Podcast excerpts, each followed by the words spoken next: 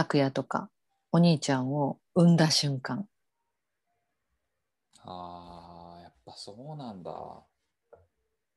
そうだね。それは何年経っても多分そうだろうな。あの命をかけてさ気力体力精神力すべてかけて10ヶ月お腹にいてしんどい思いして育てたのをこの世に送り出すんだよ。自分の体はもう張り裂けて壊れるんだよもう精神的にもおかしくなるぐらいそういう体験をして命が出てくるってあの瞬間はもう他にはないよね。あれを世の中の男の人も体験すれば戦争はなくなると思う。めちゃくちゃなんか、そのすごい振り幅はすごかったけど、戦争まで行ったけど、急に。うん、だからそういう体験をしてほしい。そしたら命がどれだけ大事かってわかるもん。あ殺し合いなんかできないもん。人を助けてみんなが幸せになるにはどうしたらいいかっていうことからあの話がスタートする気がするんだよね。理屈じゃないから。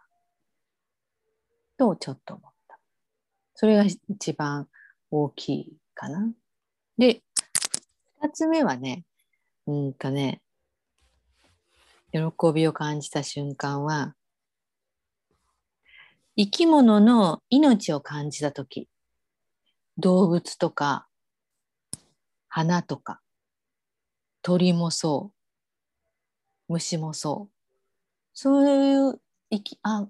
例えば蝶々が飛ぶとかね、動物の仕草とかね、そういうのを感じたときとか、ーあと風とか光を感じたときとか、喜びを感じる。うん、私だけなのか、あの、わかんないけど、ああ、そこにも命があるなって思う。命っていつかなくなるからさ。あの、いつか消えていくので、もう、今ここにある命ってもう、この瞬間でしかないよね。うん。そう、そう思うんだよね。あと三つ目は、あの、自分の気持ちが、気持ちを尊重してくれる人がいて、で、努力し続けたことが報われて、その人にありがとうって言ってもらえたり、それが子供だったり、あの、仕事の人だったり、家族だったり、そういう時かな。ありがとうって言ってもらえて、喜んでもらえた時。感謝されたくてやってるわけじゃないんだよ。ないんだけど、やっぱり一生懸命頑張ったことにありがとうっていう風な言葉をもらえたときは本当に嬉しいよね。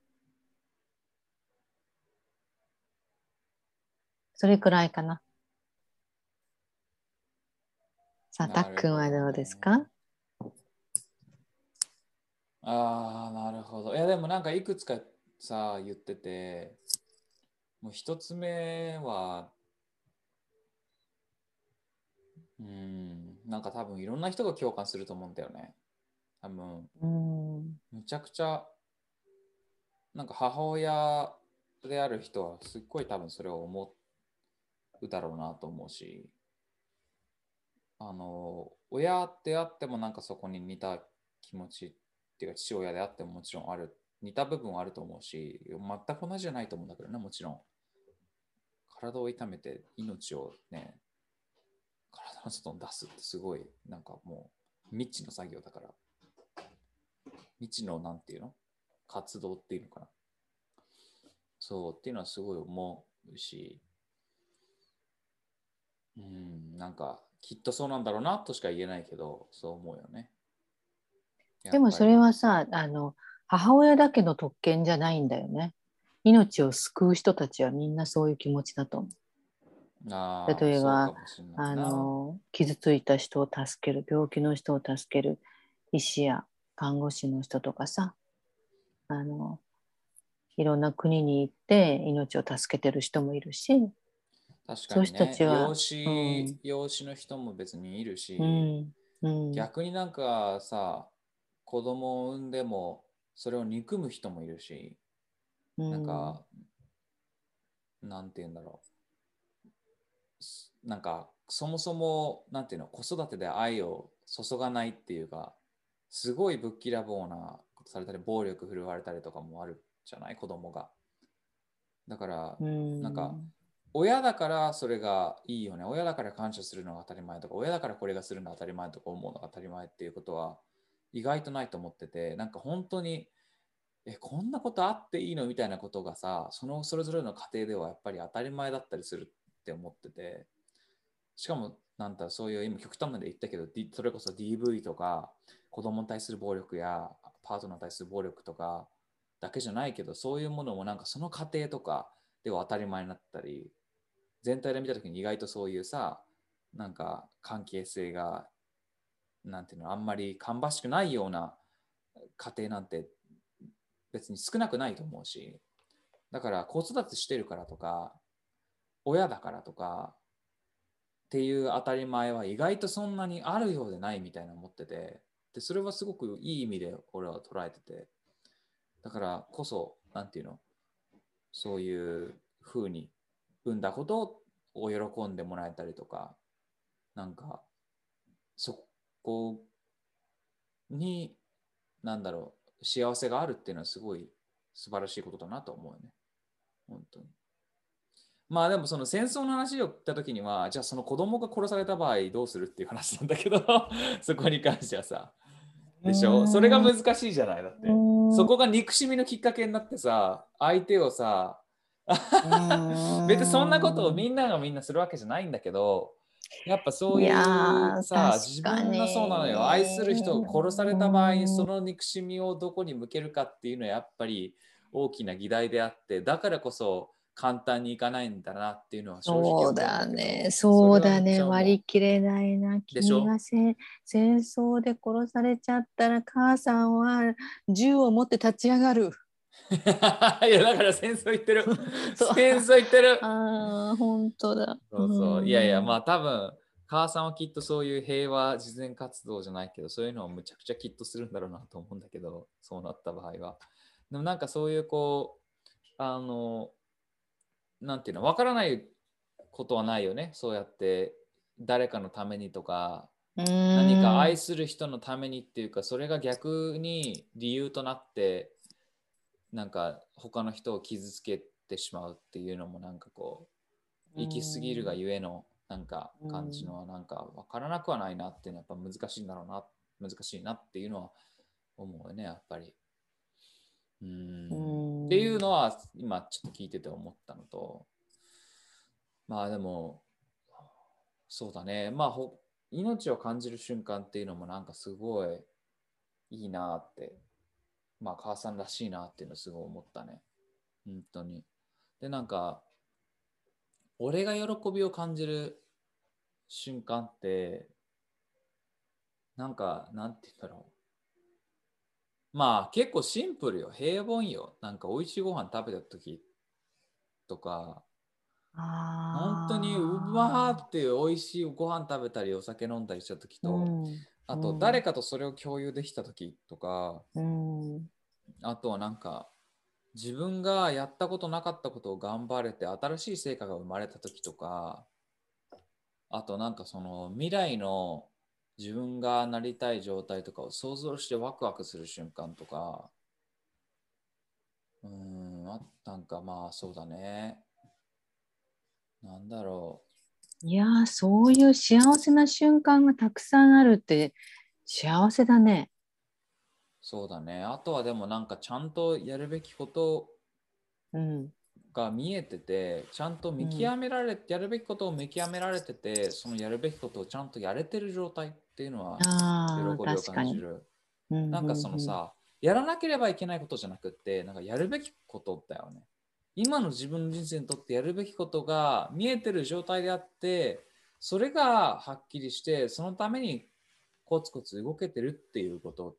うんは多分すごく喜びだと思うなんかやっぱり嬉い。しいよね。うん。ものすごく嬉しさはあるかなっていうのは感じるよね。うん、まあでもあとは基本的にはなんかそのなんていうんだろう感謝し合える瞬間でお互いがその感謝を感じられてる瞬間っていうのは本当に替えが利かない喜びじゃないかなっていうのは思う。なんか、うん、まあ一方的に感謝することもできるんだけどお互いにそれお互いにそれをこう言い合ってそれを受け止め合ってこちらこそだよってなってる状態っていうのはすごい尊いよね。そうそうそういうこと。すごいそういう関係性そういう関係の人が周りにいるってことはすごいありがたいこと。例えばね、あの、君なら、あの、生徒さんとかさ、そうだね。本当にありがたいこと。そうね。うん、友達も感謝し合える友達。家族も一方的じゃなくて感謝し合える家族とか。うん、のそうのそういう関係ができできてるのは本当理想的だけどまあ人ってやっぱりね相性もいろいろあるしあのそれがみんな五分五分でもないので性格も違うしねだけどどっかでやっぱり感謝してるっていうことを伝えることが大事だね。そうでも本当そうね。うん。なんかあのヘイトクライムもそうだけど今日本でもこうなんか人の荒探しをしてそれをネタにしてるようなマスコミも多いしどんどんすさんでいくんだよね。そういうことを言う言う人の周りってそういう人が結構集まってたりとかしてそういうのがどんどん広がるマイナス的おマイナスオーラもみたいに。そうだね。うんまあ難しいところはあるよね。なんか人間の脳の構造的になんかこう不安や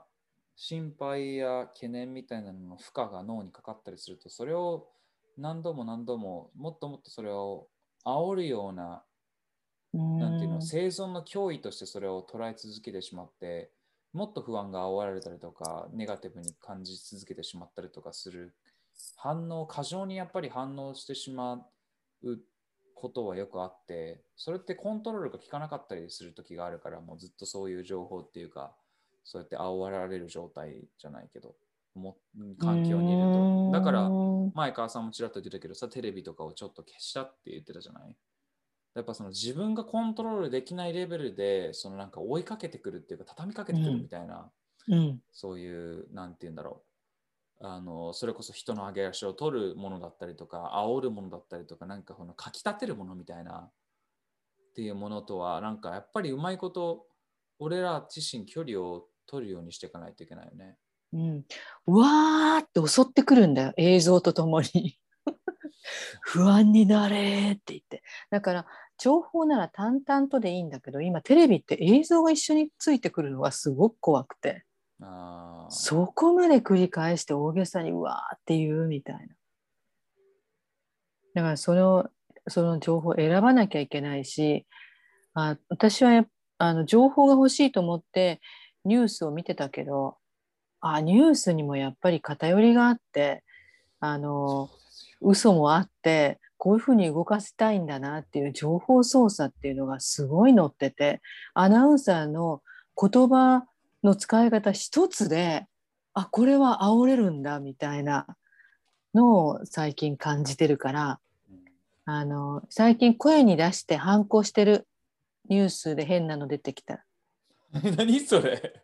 何それ？そうねどうやって？えー、っと嘘言うなとか言って。違うでしょって言って。そういう言い方するとこうこうこう思っちゃうじゃないってそういう時はこういう言い方しなさいよみたいにしてちゃんと私反論するようにして。またそういうこと言ってとか。人？話してるやん。いやっ